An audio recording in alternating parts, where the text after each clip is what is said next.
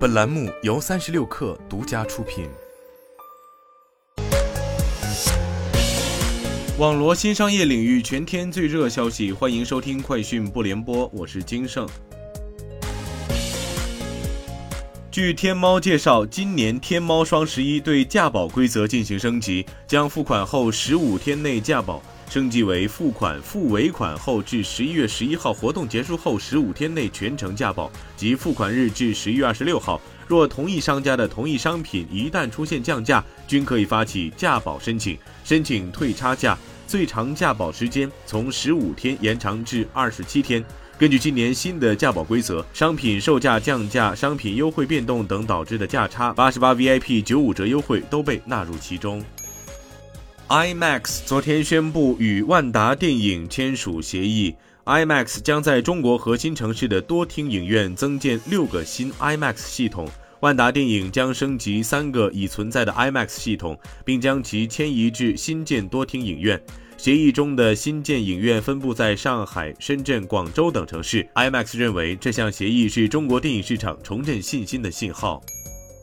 马克·古尔曼日前表示，苹果公司新款 iPad Pro 应该将在当地时间十月十八号发布。古尔曼十月十五号在其 Power On 通讯中表示，苹果将在几天后发布搭载 M2 芯片的十一英寸和十二点九英寸 iPad Pro。不过，今年苹果将直接在网站发布公告，而不是举行大型活动。据台湾电子时报报道，苹果公司的供应链市场近期传出，苹果有意在泰国设立 Mac 生产线。苹果公司目前主要的 Mac 供应商为广达和红海，双方供货占比约为六比四。广达位于泰国设有生产基地，生产智能音箱等产品。此前，Mac 主要供应商之一的红海已在越南设有生产基地，且传出已经在苹果试产 MacBook。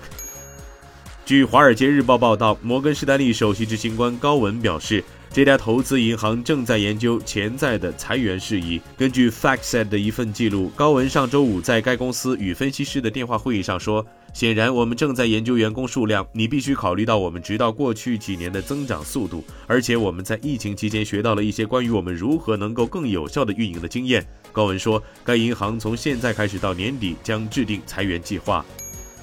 微软 CEO 萨提亚·纳德拉表示，企业应当通过数据来判断员工的表现，而不是想当然地认为他们在办公室里的效率一定更高。该公司最新的 Work Trend Study 研究报告对十一个国家和地区的两万多人进行调查后发现，百分之八十七的员工认为远程工作或者远程与办公室相结合的混合工作方式效率更高。与之相反的是，有百分之八十五的领导者认为混合工作方式导致他们难以判断员工是否保持效率。据媒体报道，红海今天举行科技日，现场展示第三代半导体碳化硅功率模组、电动车用电控系统、六寸碳化硅导电型晶圆基板产品。红海董事长刘扬伟表示，红海将推出首款自制电动皮卡 Model V 和 Model B 的电动 SUV 款。以上就是今天的全部内容，咱们明天见。